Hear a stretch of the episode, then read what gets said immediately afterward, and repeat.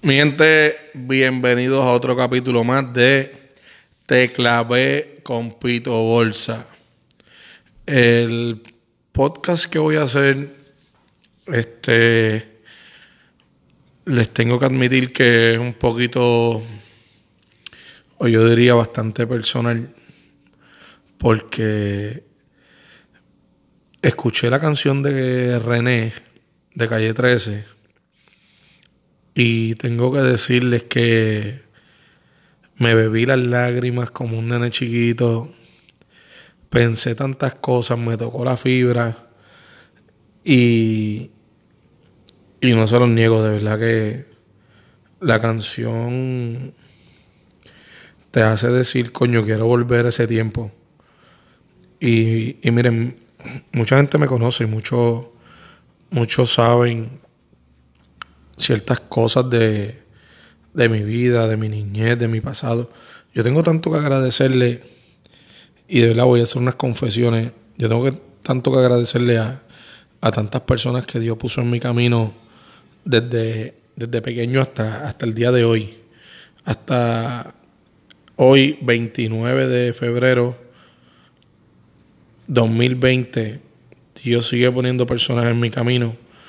Personas que, que me ayudan, personas que por alguna razón u otra llegaron para un propósito bueno en mi vida. Y en distintos aspectos me refiero. Por ejemplo, eh, puede ser que se me pierde el celular y está este tipo y me dice, mira papá, toma, me encontré este teléfono. A, esas son las cosas que yo me refiero. Miren, eh, mi niñez no fue una niñez muy, muy buena. Desde pequeño tuve que aprender cosas de adulto. Por ejemplo, yo no me crié con mi mamá. A mi mamá yo la vine a conocer como a los 17 años porque la persona que me crió, que es a quien yo le digo papi, eh, él es mi abuelastro. Pero para mí él es papi. Y donde quiera que, la gente me pregunta, mira, ¿quién es tu papá? Ese señor negrito que está ahí. Ah, pero si tú eres blanco, ese es mi papá. Y. Perdonen. Este. Pues mi, mi niñez. Mi niñez fue un poquito complicada porque no crecí con mi mamá. Me crió mi abuela con. con papi, que viene siendo mi abuelastro. Era el esposo de ella en ese momento. Él crió a mi papá y me crió a mí. Mi abuela coge vicio de crack cuando yo tenía como, yo te diría, 6, 7 años más o menos. Y, y mi papá toda la vida tuvo en el, estuvo en el vicio de la heroína. Eh, hacía mil, mil revoluciones, lo estaban buscando para matarlo. Desde chiquito mi abuela me decía, si te preguntan que tú eres hijo de Candy, diles que no, porque a tu papá lo quieren matar. Por mil revoluciones que tiene en la calle. Y, mi abuelo, que es papi, Floro, eh, estuvo con mi abuela hasta que mi abuela cogió vicio y se dejó de ella. En ese, en ese lapso de tiempo que ellos se dejaron, papi como quiera, pasaba por casa a verme, me llevaba comida y, y siempre estaba pendiente de mí. Pero pues él vivía en otro apartamento con su esposa, Teo, que, que en paz descanse. Y, yo vivía con mi abuela y con pues, mi papá que estaba esporádicamente porque se escondía, se iba, volvía a esconderse en casa. Y, fueron muchos, muchos años desde, desde los seis años más o menos, como hasta, yo te diría como hasta los once años, diez años más o menos, que yo estaba en el punto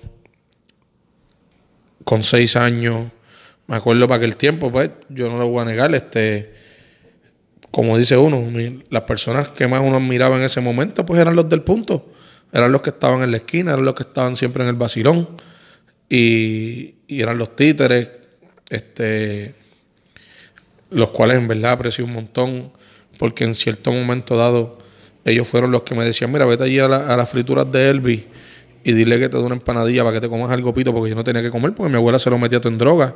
Mi abuela cogió el cheque de seguro social para aquel tiempo y como mismo lo cogía, lo entregaba en el punto porque se lo debía a todos los tiradores. Y, y yo no tenía que comer. Yo soy, de verdad, yo tuve que comer pollo frío de la nevera porque no había más nada y mi abuela estaba en droga y no podía cocinármelo. Mi papá estaba apoyándose y tampoco podía hacerme nada. Y, y de verdad fue desde los 6 hasta los 10 más o menos. Fue, fue una infancia bien difícil. Este, al igual que yo, yo no me estoy, yo no me estoy, pues, no estoy haciendo un melodrama, estoy contando lo que pasó solamente. Pero fue fuerte porque, o sea, mirar para la mesa del comedor y ver a tu abuela endrogada por el crack, tu papá apoyándose la vena ahí en mantecao y, y yo con hambre. Gracias a Dios que la vecina de casa en ese momento era Mildred. Y Mildred, yo me acuerdo que ella iba a Aguadilla y venía de Aguadilla y me traía comida. Y Mildred es la mamá de Eddie Kevin. Y siempre estuve con Eddie Kevin y, y Mildred siempre, siempre me dio comida. Y yo le doy gracias a Dios. Esos son de las personas que yo digo que siempre estuvieron ahí. Eh, yo siempre fui el nene del caserío que los papás no querían a sus hijos conmigo porque pues mi, mi círculo en el hogar no era muy bueno. Y, y decían, ah, no te pases con Pito Bolsa, que eso es un títere, no te pases con Pito, que eso trae problemas. Y pues yo, como padre ahora que soy, yo lo entiendo por la situación en que yo estaba, pero, pero no era culpa mía. Entonces, pues, yo sabía lo que era estar hasta las 3 de la mañana en el punto, con un frío brutal porque esa hora, pues, azota el frío y los títeres allí en el Basilón, Javier, Oyoito, eh, Cocolizo, Pito Chopa, eh, el Bostro, eh, wow, un montón. No sé si, si ya mencioné a Yoito, a, a Polilla. Y, y bueno, son, fueron personas que estuvieron ahí bien, bien presentes en mi niñez porque, porque pues eran los, los, grandes y me pasaba con ellos. Y tuve que aprender a ser grande desde chiquito. Eran los que me cogían y me daban cocotazos, me daban patadas. Este, yo era el alicate de ellos, el que le hacía los mandados. Yo siempre fui el pordiosero del caserío en ese momento. Yo me ponía ropa de mi papá porque no tenía ropa para ponerme. Iba para la gira con pantalones eh, ponle 630 y yo lo que tenía eran 8 años y tenía que darme tres vueltas con una correa para poder ponérmelo porque no tenía más nada, el vicio en, el hogar estaba cabrón. Y, y entonces pues gracias a Dios papi vio lo que estaba pasando y, y literalmente me rescató, él, me quitó y le dijo a mi abuela, yo me voy a llevar a Pitín porque si yo no me llevo a Pitín, Pitín se va a perder. Y yo no quiero y me llevó a vivir con él.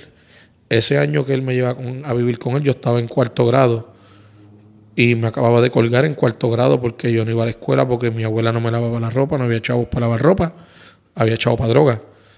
Eh, o sea, yo no tenía uniforme.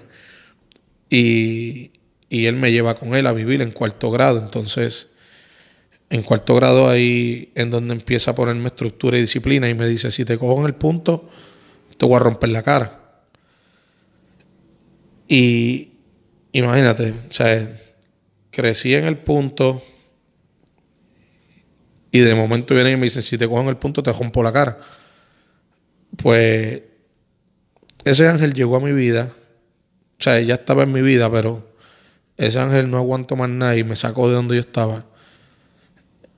Y yo le di gracias a Dios que puso ese negrito en mi vida porque si no fuera por él, yo, de verdad, yo no estuviera aquí. Entonces, papi, si algo yo le agradezco mucho a papito Dios es que todos mis hijos han conocido a papi, todos mis hijos eh, le dicen papi, le dicen te amo. Y a mí eso, mano, de verdad que no hay, no hay algo que me, que me emocione más que, que ver eso. Papi, papi es bien celoso con mis hijos, los ama, eh, se preocupa más por ellos que por mí ahora mismo. Y, y mano, la canción de Calle 13 me, me remontó a ese tiempo donde yo estaba con papi de chiquito, como eso de los 10, 11 años, y, en verdad corté un montón de cosas de mi vida, pero no voy aquí a, estar hablando tanta mierda, ya hablé bastante, y me remontó, me remontó esos tiempos donde yo dormía en el cuarto piso con la ventana abierta, el brazo guindando, y y los muchachos me gritaban desde abajo, bolsa, vamos para la cancha. Y así mismito arrancaba, me ponía los tenis y me iba para la cancha. No tenía preocupaciones, no tenía nada que, que pues que, que me causara algún tipo de, de estrés. Y en verdad uno no se da cuenta hasta que uno es grande lo, lo lindo que era ser joven y, bueno, ser chamaquito. Jóvenes somos todos, hasta cuando tengamos 90 años, 100 años. Pero lo, lindo que era tener esa edad, hacer maldades, correr, tirar piedra.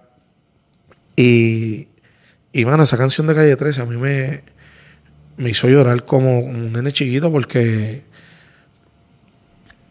extraño la esquina de Doña Luz, el vacilón allí, eh, bajar para Muñoz a jugar básquet, ponerme los patines, ir para Vista Azul a, jugar con los muchachos, los tenis en el bulto a la parte de atrás y vamos a jugar básquet hasta las 11, 12 de la noche. Llegar, darme un baño, acostarme a dormir, levantarme para la escuela, eh, llegar a las 8 de la mañana a la escuela y esto yo no lo apoyo, porque pues no lo apoyo. Si mis hijos lo hacen, yo, yo, yo les parto la cara. Eh, no literalmente, es un decir, pero yo llegaba a las 8 de la mañana, tiraba el bulto por una esquina y yo no cogía el bulto hasta las 3 de la tarde. Yo pasé, y lo admito, yo pasé el, la high con 1.57 de promedio porque yo honestamente iba a joder. Y, y en realidad fueron tantas cosas buenas que, que, se vivieron cuando uno chamaquito. Y, y René diciendo todo lo que él vivió y lo que él extraña que, que mano, uno se pone a pensar, wow, yo me acuerdo que, que en la esquina de Doña Luz, una vez estábamos relajando con unas pistolas de embuste y un vecino nos vio y llamó a la policía y llegaron 15 patrullas a arrestarnos porque que estábamos armados y las pistolas eran de plástico y por poco nos patean el buche allí los agentes. Y, y, y los revoluces en Casa Junito hasta las 2 de la mañana que Noemí nos quería matar. En la Muñoz, las escapadas para las piscinas, son cosas que no vuelven y son cosas que, que mano, de verdad que uno se las disfrutó y no veía a esa edad lo, lo grande y lo importante que eran esas cosas. Y ahora de viejo ya eso no, no se puede, porque pues hay, hay responsabilidades, hay, hay deudas que pagar, hay cosas que hacer y tú no puedes estar distrayéndote. El ser adulto es una mierda yo le digo a mis hijos, mira, disfruten, disfruten que ustedes son niños y que ahora mismo la preocupación más grande, ya lo que tú tienes, es ver si pasas una parte jugando PlayStation. Eh, la preocupación más grande que tiene Adriana es qué color cojo para los Brazers. Jefferson, la preocupación más grande que puede tener es que tenga sueño y no haya lechita. Y nosotros como adultos, todos los meses tenemos que buscar cierta cantidad de dinero para pagar todo lo que tengamos que pagar. Eh, se rompe el carro, se vence el malvete. Eh, mano, son tantas cosas que, que algunas veces uno, uno, piensa como, como piensa René. Quisiera no, volver a no tener dinero porque es que antes yo no ganaba lo que me gano ahora. Y yo era feliz, no tenía preocupaciones. Literal, con el dinero llegan los problemas. Y muchas veces nosotros, nosotros nos vemos bien, nosotros estamos riendo, estamos, estamos vacilando, pero por dentro estamos con mil pensamientos en la cabeza de que tengo que hacer esto, buscar aquello, lo otro, para pasar este mes. Esta semana estoy pillado.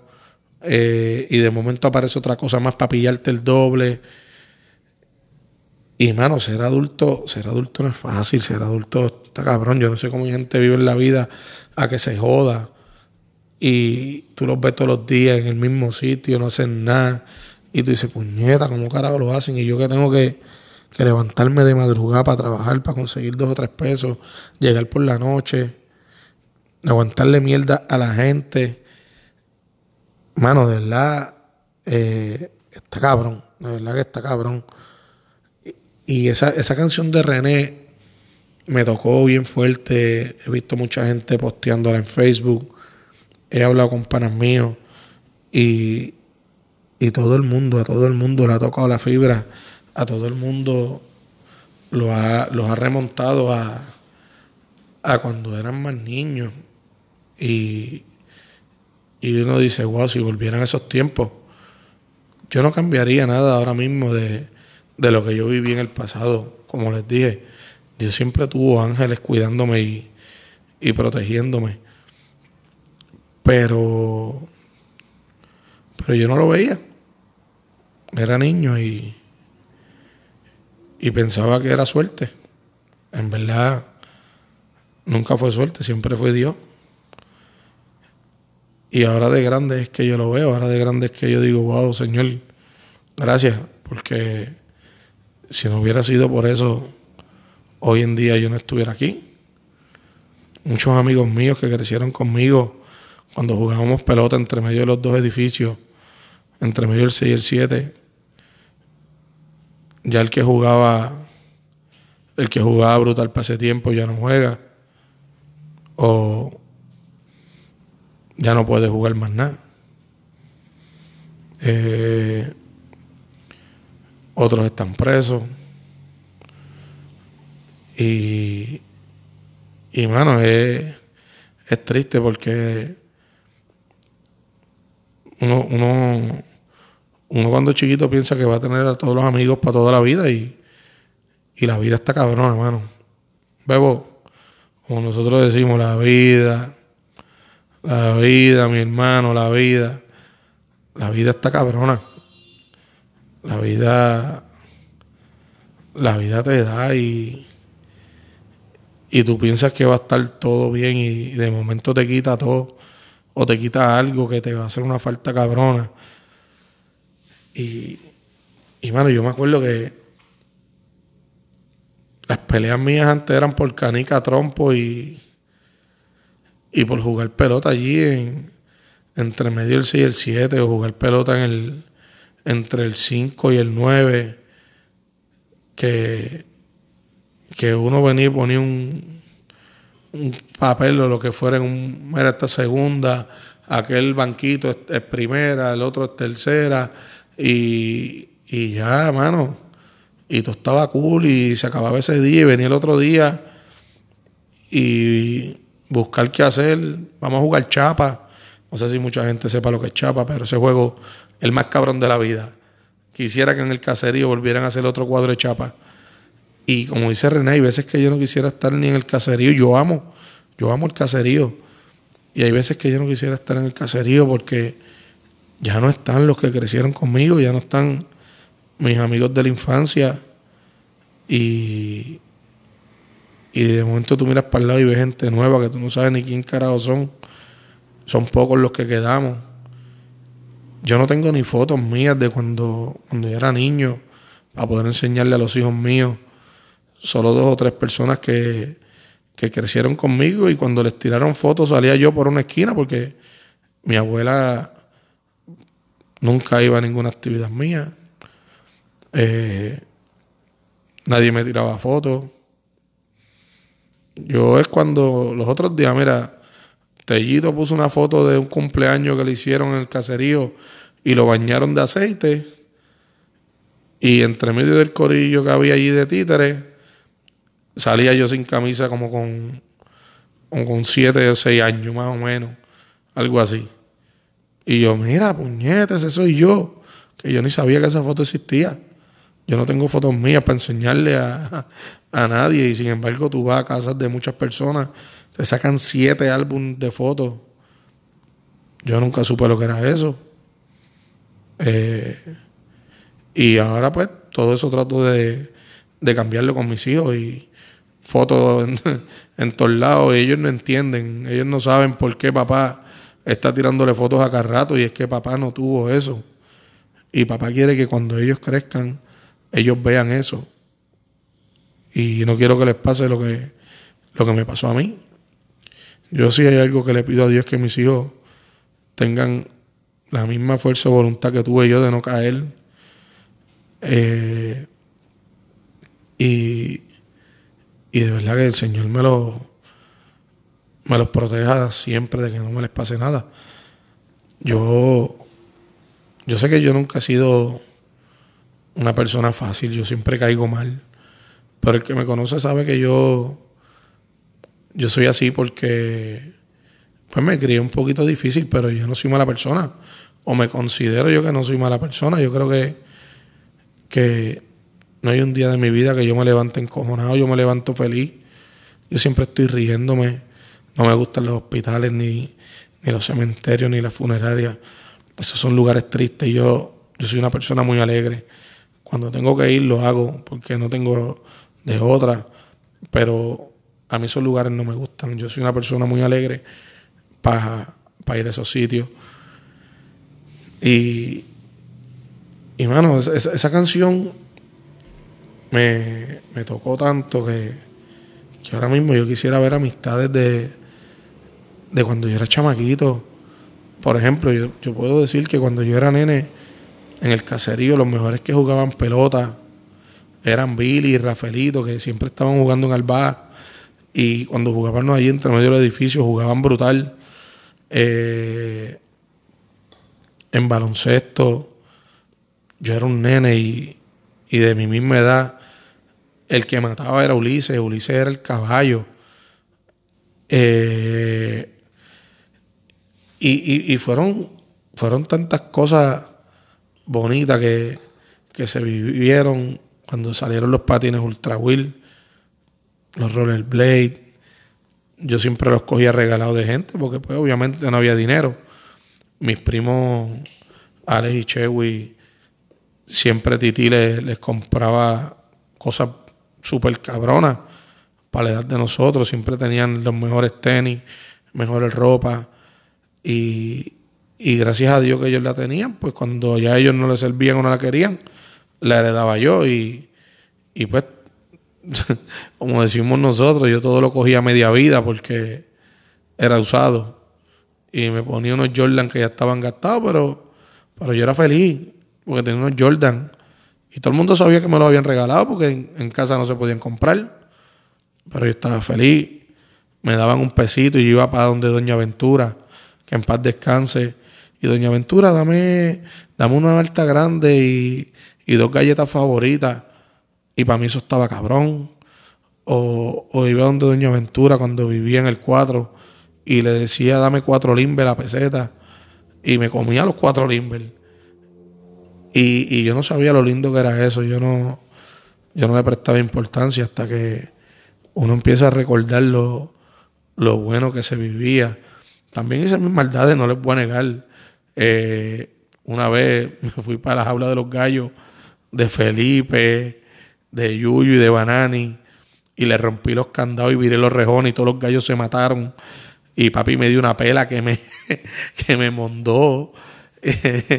como a la semana, Morena me dice, mira Pito, te voy a dar tres pesitos si me traes tres hojas de, guineo de ahí, de la finca Lolo. Y yo dije, coño, si me está dando tres pesos por tres hojas, si le traigo más me da más chavo y cogí un cajito de compra y un machetito y tumbé todas las matas de guineo desde abajo con guineo y todo. Y me dieron una pela cuando Lolo me vio con el cajito de compra y se lo dio a papi. Que esas son cositas que a mí no se me olvidan y me río. Y a mis nenes les encanta que yo le cuente todas esas cosas, pero yo no quiero que ellos lo hagan, pero yo lo hice y, y me lo disfruté me, me encantaría otra vez volver a los vacilones en la placita y, y jugar chapa, jugar canica, trompo, con todos los panas míos. Me acuerdo que en la elemental mi mejor amigo era Choco y, y yo no sé nada de Choco, yo no sé qué se hizo Choco, he preguntado por él y, y nadie sabe nada y donde quiera que esté, mano, el que sepa algo de él, dígale que, que me escriba, que me busque porque quisiera verlo otra vez y darle un abrazo y decirle, cabrón, ¿te acuerdas en la elemental todo lo que jodimos? Todas las veces que Missy Monroy nos castigaba y, y, nos llevaban para la oficina. Y, y, ya cuando yo entró a intermedia, pues Chocó se fue para otra escuela. Ahí conozco a, a Bebo, Junito, Ángel Pérez, Belito, Jensen, Khalil, Ricardo, Ricky. Eh, wow, tanto, tantas buenas amistades que Josué, que si sigo no termino y, el que se me quedó que me perdone, porque de verdad que, fueron tantos que Junito, Pachito, Rana, eh, mano, la, la pasé tan cabrón en la intermedia. Llegué nuevo, el primer día me suspenden por decirle a Manuel que era pato. Hace, hace como dos años atrás Manuel me dijo, cabrón, gracias a ti yo supe que yo era maricón porque tú me lo dijiste en el salón y yo no entendí hasta después. Y yo sigo relajando con Emanuel a cada rato. Le digo que, que deje de estar subiendo los historias y que se le marque el bicho. Porque el cabrón acá rato está subiendo fotos en calzoncillo. Y yo y Bebo nos reímos porque es un cabrón. Eh, y mano, fueron, fueron buenos momentos, fueron buenos tiempos que no vuelven y eso es lo que hay que lo que hay que apreciar y lo que hay que valorar la vida la vida de verdad está cabrona. Uno uno pestañea y ya han pasado 10 años. Los otros días nació Yaro mi nene mayor y Yaro tiene 14 años mide 6 pies. Pestañeo y veo a Jay naciendo. Y ahora mismo Jay está brincando en el sofá y dándome patadas voladoras. Este, mano, de verdad, el tiempo pasa muy rápido y, hay, que, hay que disfrutarse la vida, disfrutarse las cosas, mi gente. El que no la haya escuchado, escuché la canción de Residente. De verdad, está demasiado de cabrona. De verdad que esa canción de René eh, te toca la fibra, te toca. Nada, mi gente, esto fue un pequeño desahogo, un sentir. Mi vida ha sido, mi vida ha sido linda, mano. Dios, Dios me ha bendecido grandemente. Dios siempre me ha tenido en sus lentes y, nunca me ha quitado la vista. Y yo doy fe de eso. Eh, mi cuadro favorito es ese cuadro de, de las huellas en la arena. Y el tipo le reclama, Señor, ¿por qué me, me dejaste solo? Ahí solamente hay un par de huellas. Y no fue que te dejé solo, yo te llevaba en mis brazos en esos momentos difíciles. Y yo digo que a mí Dios siempre me ha cargado, de verdad que sí. Y yo le tengo que dar tantas gracias a tanta gente como Mildred que me daba comida, Chávez me daba comida, eh, gente que veía la necesidad que yo tenía y me decía, toma Pito, comete esto. Minerva, la mamá de Yoma, Yoma, mi hermano, yo crecí con Yoma. Eh, la mamá de Jesús también, que es la esposa Chino, Gladys. Eh, fueron, fueron muchas personas que, siempre velaron por mí porque sabían la necesidad que yo vivía. Y, y me acuerdo la mamá de, de Jonathan Rey, los gemelos, Gloria, que, que mandaba el, el, sobrante de bizcocho para la cancha y yo con una hambre cabrona porque no había comido nada y me daba unas alteras de, de las sobras del bizcocho que ella hacía, que yo decía, wow, qué rico. Eso era gloria, de verdad. Eso, hecho, ahí es donde, donde yo decía, ve, Señor siempre estuvo ahí, nunca, nunca pasé necesidad de, de comida porque papá Dios ponía a alguien a que, a que me diera comida. Y, y no fue fácil, pero, pero yo tengo tanta gente que agradecerle en el caserío que de una manera u otra me, me dieron la mano desde una patada por culo para que no estuvieran metido en la esquina, un cocotazo, una, una jala de patilla, eh, para que me saliera, mira, pito, ves, de que viene un tiroteo. Y yo arrancaba por allí para abajo y de momento, plan, plan, plan, plan, plan, plan. Y, saberme Dios si ese momento yo hubiera cogido una bala perdida y me, me daban una patada por culo y yo arrancaba por allí para abajo, que yo no me cogía a nadie y, y Dios si me salvaron la vida. Y a eso es lo que yo me refiero, que, que Dios siempre me ha tenido ahí, ahí, ahí.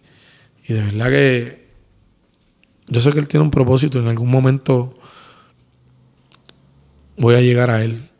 Eh, nada, mi gente, los exhorto a que escuchen la, la canción. Eh,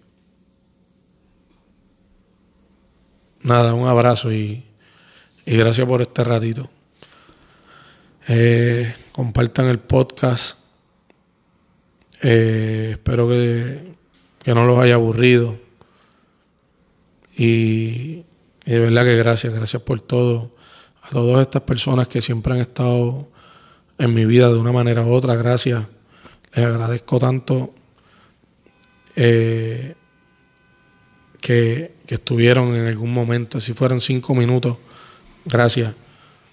Y, y de verdad vamos, vamos a valorar los momentos, que los momentos nos vuelven. A valorar las personas, a valorar la amistad, a, al que te ayuda, mira, agradeceselo. Porque, porque tú no sabes si mañana tú no lo veas. Yo, yo soy bien agradecido porque yo nunca tuve nada y, y, y ahora que gracias a Dios tengo un poquito, nada más un poquito, yo soy bien agradecido. A lo mejor ustedes dirán, diablo, ese cabrón es un arrogante, ese cabrón es un guillao, por como yo relajo y vacilo. Pero, pero yo no soy así. El que me conoce sabe que yo, yo soy bien dado a mí. A mí yo no soy materialista, a mí yo no tengo nada. Yo, yo nunca tuve nada y, y no me importaría tener un carajo ahora después que mis hijos estén bien. Eh, mi gente, de verdad, gracias por la atención. Compartan denle a la campanita arriba para que les entre las notificaciones de los podcasts. Y, y yo sé que mucha gente se va a identificar. Así que gracias, gracias por, por escucharme y, y, seguirme. Se les agradece. Nada, un abrazo y esto fue Te Clave con Pito Bolsa.